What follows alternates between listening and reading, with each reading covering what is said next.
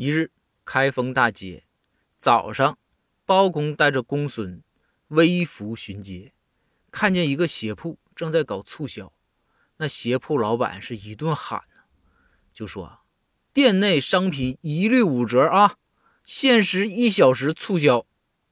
包公一听一小时，那来不及了，赶紧呢就要进去买鞋。公孙是一下子拉住了包公，让包公等等。话说，一直等到啊，太阳快落山了，老板还在那喊限时一小时的事儿。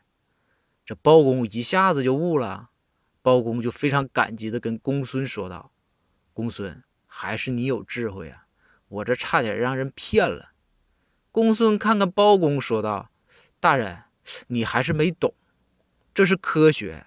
我让你站在这儿啊，是因为啊，你看这儿的时间过得多慢呢。”咱俩能比别人多活挺长时间的。